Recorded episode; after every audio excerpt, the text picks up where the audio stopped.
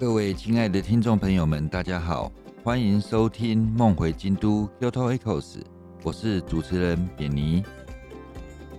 不知道对大家来说，京都是一个什么样的地方？有人说，京都是老人旅行团才会去的地方；有人说，京都到处都是庙，无聊死了。对我来说，京都是一个充满万千风情。令人迷恋、一去再去的地方。那不知道你心目中的京都是什么样的呢？让我们就来聊聊京都大小事。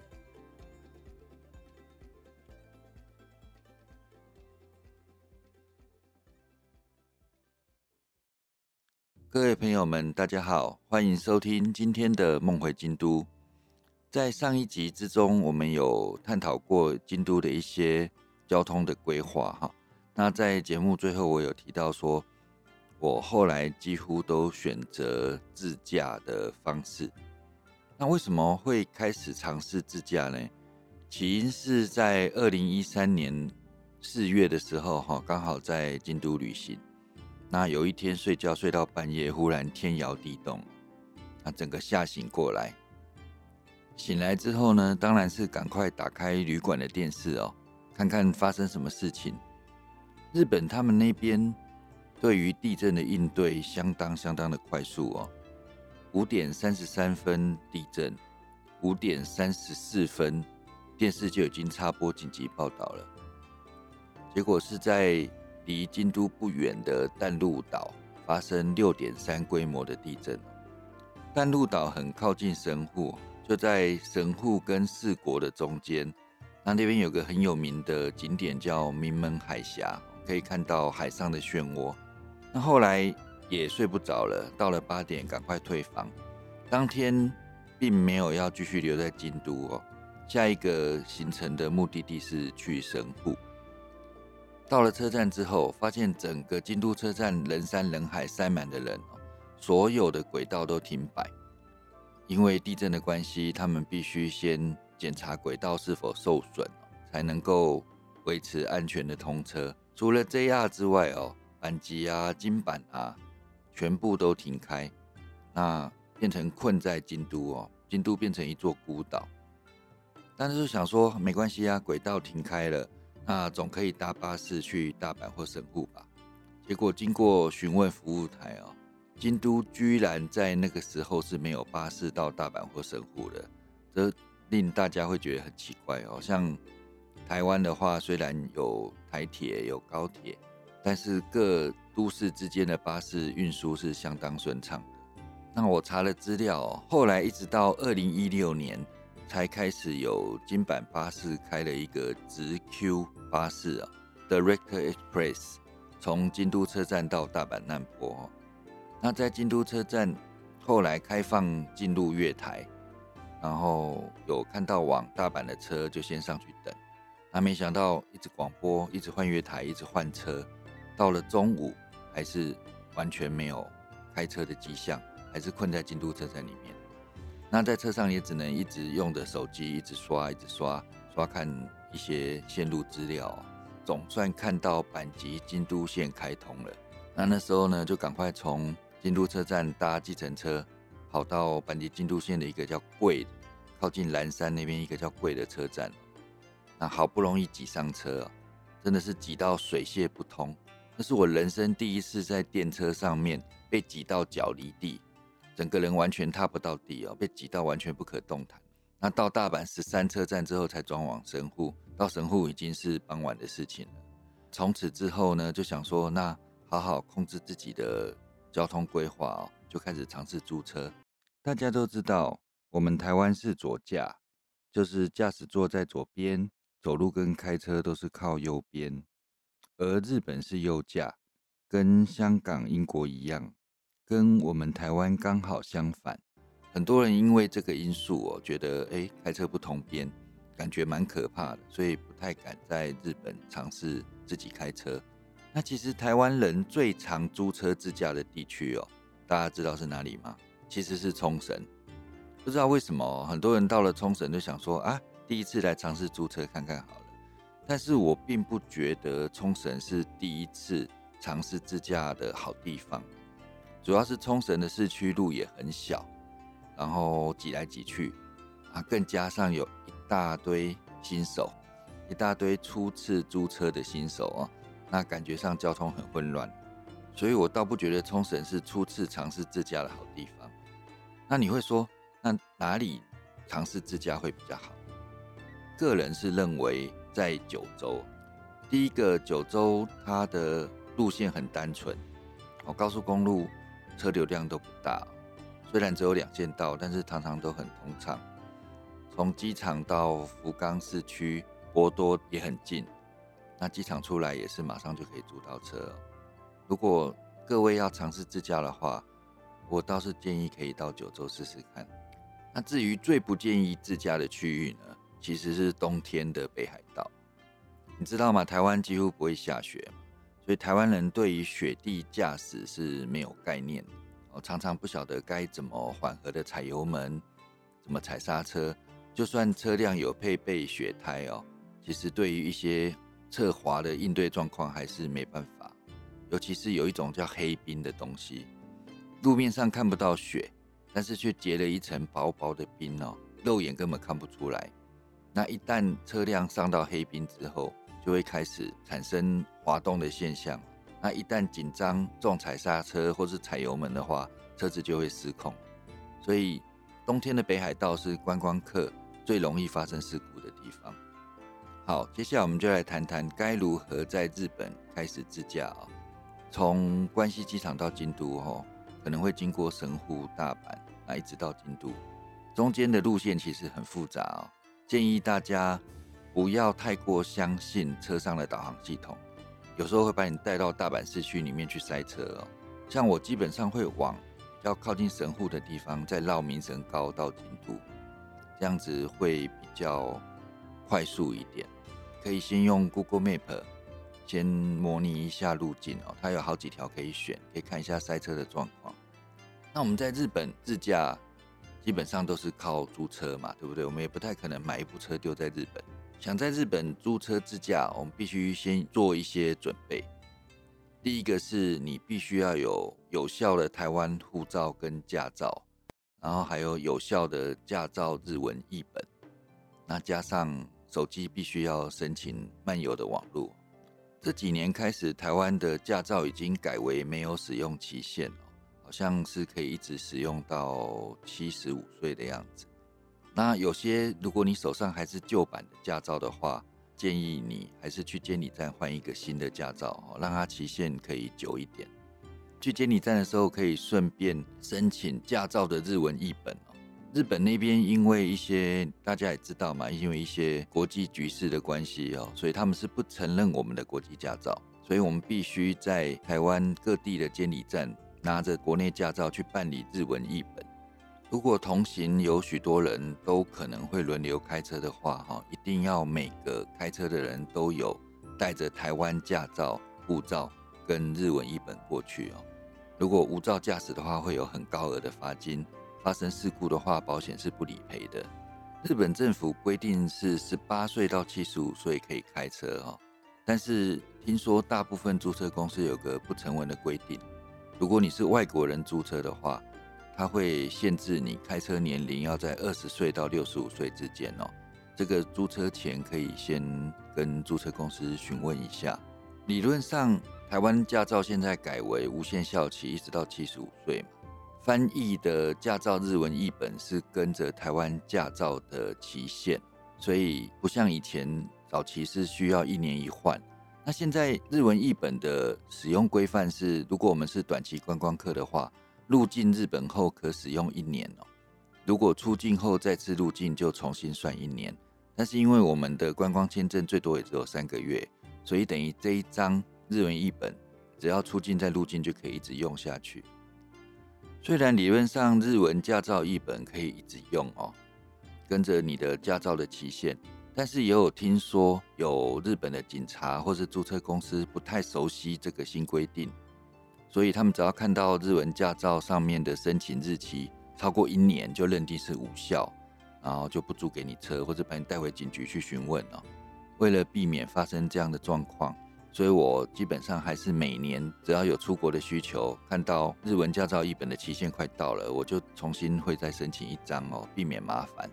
当然，百密总有一疏哦。大家也听说，到了机场才发现没有带护照的，那也是会有人到了日本带了护照、带了台湾驾照，却忘记带驾照的日文译本。这时候怎么办呢？有人是请家人赶快用快捷从台湾寄过去哦，这大概要两三天。如果你是在日本的大城市的话，比如像东京、横滨、大阪、福冈，还有冲绳的那霸，都有台北驻日经济文化代表处的分处哦，也可以拿着你的护照跟驾照到这几个地方的驻日经济文化代表处去办哦，也可以到一般财团法人日本自动车联盟 JF 去申办。那这个资讯比较少，大家可能有需要的话再查询一下。这些租车前的准备事项都准备好的话呢，接下来我们来谈谈要怎么选择你租的车种。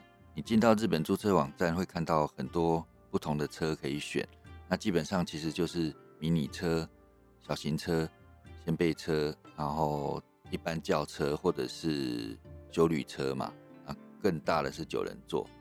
那大概就是看你所需要的有几个人哦，然后加上行李的数量。根据我个人经验，日本的车其实行李箱都没有很大哦，有时候可以上网去看看哦，那找一些原厂资料啊，或者看人家一些类似开箱照的，看看它实际的乘坐空间跟行李箱的大小。有些人觉得一两个人租 K 卡就好了，就是那个迷你车，但是我觉得 K 卡跑高速公路跟爬坡非常吃力哦。其实可以多贴一点点钱换一般的 compact car，就是所谓的掀背车就可以了。我去日本如果只有两个人的话，蛮喜欢租尼桑 Note，因为它车型比较方正，行李箱空间比较容易塞了，才不会放了行李之后尾箱关不起来啊。那如果人多一点，两三个、三四个，其实可以考虑租一般轿车或是修旅车。那如果人再多一点，比如像五个人，就会建议租九人座了。在日本，很多人都会租九人座的 Toyota，哦比如像台湾的阿法，那部车倒是蛮看到蛮多人常租的。但是阿法其实车身蛮大的，不止长而且宽。那这样在京都的话，有很多巷道是非常狭窄的，加上停车也是有点困难。所以如果要租大型九人座的话，对自己的驾驶技术 还是要有信心一点。那接下来谈到租车的时间哦。我个人习惯是一下飞机在关西机场就直接租车，然后去大阪、京都旅游之后，直接开回机场还车，然后上飞机哦。通常的计费方式是以天数为计费基准，比如说你到关西机场是中午，那下午一点半取车的话，到隔天的一点半算一天。最后一天通常没办法那么刚好嘛，有时候你是晚上的飞机，你中午回到机场也没有用，你可能会傍晚四五点再还车，这时候就会照小时算，每个小时多少，每个小时多少，你可以在租车网站上输入你的还车时间去做计算。后来发现一件事，你只要超过五六个小时之后的加价，可能就跟租整天差不多，所以这个大家可以规范一下，哦，看到底是要先回机场还车。或是最后一刻再还车上飞机。租车的时候会有几个选项，比如说最重要的保险方案。日本有强制租车的时候一定要有免责补偿，免责补偿制度是强制加保的哦，基本上应该是固定费率每天是一千一百日币。然后额外还有一些选项，比如他会问你要不要保 NOC，NOC 是什么呢？就是营业损失赔偿。如果你不幸发生事故的话，虽然事故的部分他们会有一个保险额度去 cover，但是修车的那几天没办法营业，你必须要赔偿租车公司的损失哦。那这个东西就叫 NOC，NOC 它不是固定的费率哦，它随着车种不同，价格不同。如果你越贵的车，它的 NOC 需要赔的费率就越高哦，它的保险费率就越高。那我还是建议。只要租车，就是一律所有能保的都保哦。毕竟我们在国外人生地不熟，有什么状况全部交给保险公司处理，对自己也是一种保障。也不用到时候再烦心那些事情。像我们刚刚有提到哦，我一般都是从关西机场租车，然后旅游回到关西机场还车。但是你可能行程上有一些特别的安排啊，比如说我想在关西机场出车开到大阪，然后之后去京都再租车，啊再从京都开回去关西机场还车哦。中间有些不会用到车的时候，就先不租，先还车。虽然这样子是可行的哦，但是几乎没有人会这样做。因为他异地还车的话，只要不同县市，通常都会有一个异地还车费，就是他必须派一个人把你在别的县市还的这部车开回去原来的租车公司哦。那这个费率基本上相当的高，有时候甚至比你租一天的金额还要高。所以我试过几次试算之后，我就放弃这个念头。反正有时候搭新干线去别地方，或者有什么事情，就把车子丢着一整天。他们租车其实并不算贵，如果你有常常上一些网站啊，像我个人常常会在甲浪啊，在日本乐天上面查租车资讯，他们常常会发一些优惠券，遇到折扣之后，常常会发现日本租车相当便宜，比如像我常租的 Nissan Note Compact，有时候折扣完一天租金大概才台币两千块以下啊，那比台湾来说实在是便宜蛮多的。刚刚有提到租车的时候的一些选项，比如像很重要的保险。那接下来会有一些选项要你勾选。那第一个我们最常见的是导航 GPS。现在几乎所有租车公司的车辆都已经有配 GPS 了，已经不能算选配了。这些 GPS 哦，现在已经都是配多国语言的，所以有些人上车之后就会把它切换成中文。如果你不太熟悉日文界面的话，可以在领车的时候，请他们的服务人员帮你切换成中文。那我个人因为稍微懂一点点日文啊，所以我大概会维持日文界面。有些地名啊什么比较容易理解。当然，我们在台湾用导航的时候会输入名称或是地址，但是在日本那边输入名称或地址，对不熟悉日文的人来讲，有时候是一个很大的困扰。日本的导航系统有几个查询方式，比如像地址，地址我们输入可能会有点困难，因为很多路名不会念，看得懂汉字，但是路名不会念。这时候你可以输入电话号码，他们的导航系统资料非常丰富哦，而且通常都会年年更新。只要是一些知名的旅馆啊、餐厅啊，或是景点哦，你可以上网查一下电话。输进去几乎都可以查得到。那另外一个，如果在电话查不到的话呢，你可以用一个系统叫 Mapco。Mapco 是日本专有的导航系统，它把整个日本国土分成无数的小格子、方格，然后每个格子他们会有一个编码系统，到时候可能是六到九码或九到十码。你只要在 Mapco 里面输入那个数字，它就可以找到你要去的地方哦。这对观光客来讲是非常的方便。我个人习惯是在台湾规划旅行的时候，就会先上 Mapco 的网站，叫 Mapian 上面先去用电脑查好，然后把 Mapco 的数字查出来，做成一张表，这样子放在车上，要去哪里的时候，只要拿出来输入 Mapco 就可以到目的地哦，可以省掉很多找路的时间。再来就是 ETC 卡，那大家知道我们在京都旅行啊。从关西机场到京都会经过很多高速公路，那如果你没有用 ETC 的话，你只能走一般车道，然后要抽整理券，然后要下高速公路的时候还要把整理券拿给服务人员或者自动机器去付钱哦。那对我们来讲其实是蛮困扰的一件事情哦。它不像台湾是用辨识系统直接辨识车牌，然后或是扫你车上的那个 ETC 去收费啊。一般 ETC 的租借费很便宜。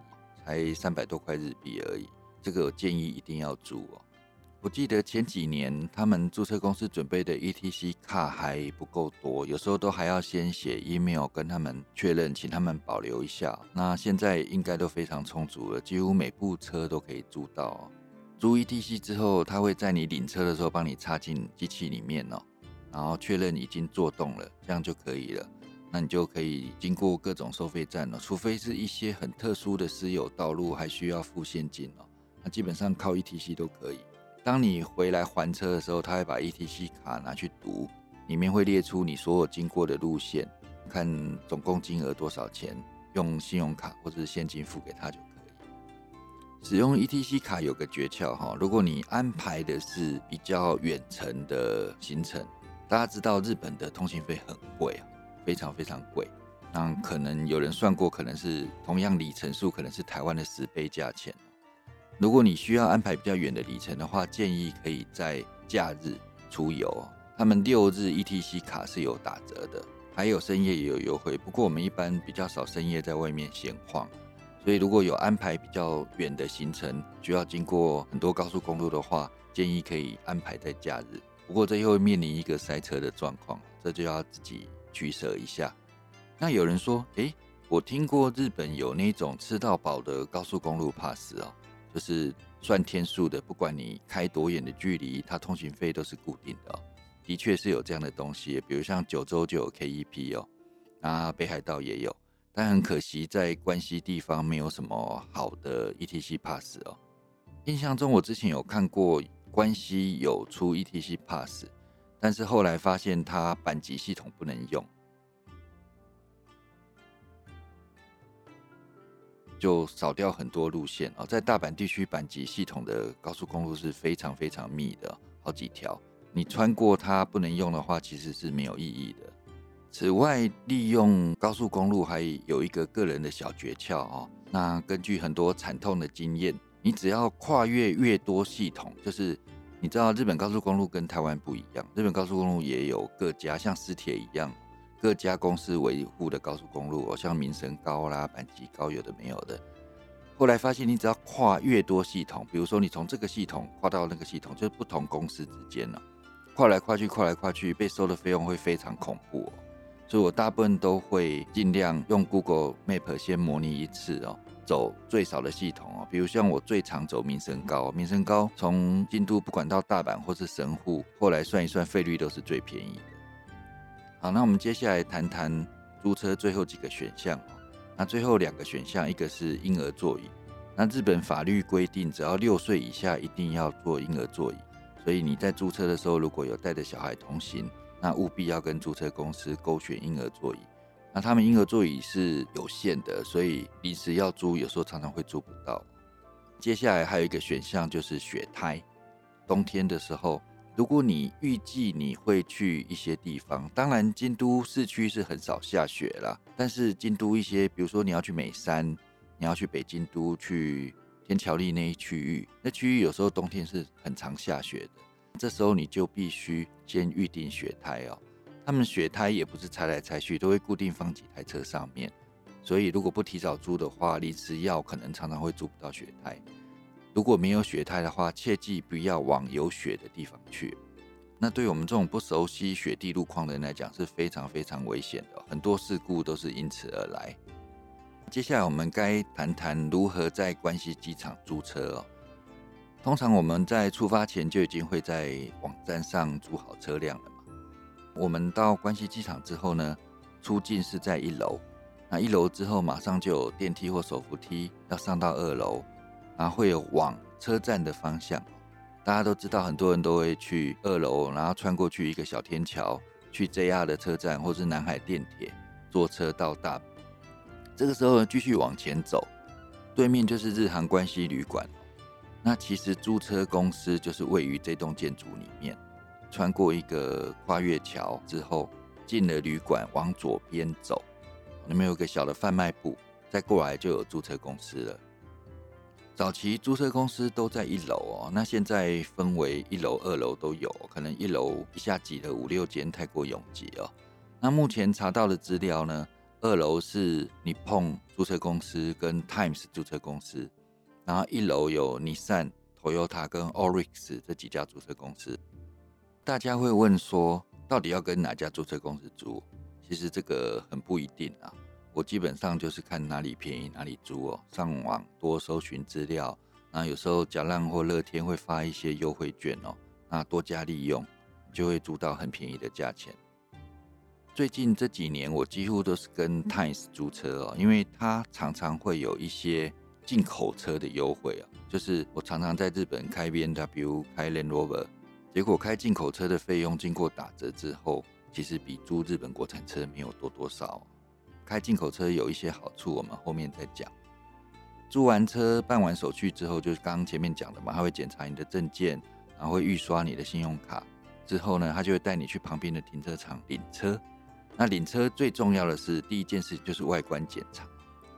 大家知道，如果我们租车外观有损伤的话，是必须要赔偿的。那外观检查的时候，就顺着他，他会拿着一张表，然后你告诉他说：“哎，哪里可能有小擦伤，哪里有刮痕，他都会注记起来。”这样之后还车的时候，他们检查的时候，这个就归属于你的责任。外观检查好之后呢，就是请他帮你设定导航。有些人需要转成中文的，或是转成英文的，他都可以帮你设定。那接下来就是插入 ETC，ETC 插入之后，请他确认有没有插好。因为如果没有插好的话，在高速公路经过 ETC 闸口之前，系统会一直发警告。而且会出现通行错误的状况，有时候闸门没打开，你就卡在那边。还有一点，请大家务必要注意的哦，就是请他要告诉你加油口的开关在哪里。日本每部车的加油口开关都不一样，有些藏在加方向盘底下，有些藏在椅子旁边哦。你如果找不到的时候，到时候加油会非常困扰哦。所以务必请他告诉你加油口的开关在哪里。那基本上我们能租到的车不会是柴油车啦，应应该都是汽油车或者油电车。加油的时候，请注意告诉他们说你要加 regular，然后讲满烫就好了，那就是加满的意思哦。你只要记住这句话，regular 满烫，他们就会帮你把车加满。大家知道我们在租车的时候油已经是加满的状况，但是回去还车的时候，你也必须把汽油加满，不然他就会看你。油箱空多少，会跟你收附加的汽油费用，那那个费用一定比你自己加油高一些。大家注意一点哦，关西机场它没有加油站，很奇怪哦，那么大一个整个人工岛上面居然没有我们可以用的加油站。我第一次傻傻的在那边绕了半天，绕到油箱都快见底了，之后乖乖回去还车，被收了一大笔汽油附加费。那有时候我会在京都先加满油，通常我会走民生高嘛。你要走民生高的话，通常是从东市那边，那边会有一个京都南交流道。那上交流道之前就有两三个加油站可以加，那个其实蛮方便的。加了之后上高速公路慢慢开，顺顺开，有时候到机场才掉一格而已，那只要付一点点汽油附加费就好。如果你油用的比较多，又想加满油再回去的话，大家知道嘛，在关西机场过桥之前会有一个 Rink Town。名古汤就是大家一定会去的一个 Outlet 嘛，那边就有加油站，所以你在关西机场前最后一个加油的机会就是从瑞库交流道下去，然后到那边去加油，加油完再进空港联络桥进关西机场。此外，我还遇过一个很好笑的事情，就是我第一次租车的时候要回去还车，在关西机场里面，整个关西机场的外围绕了三圈，找不到还车的地方哦。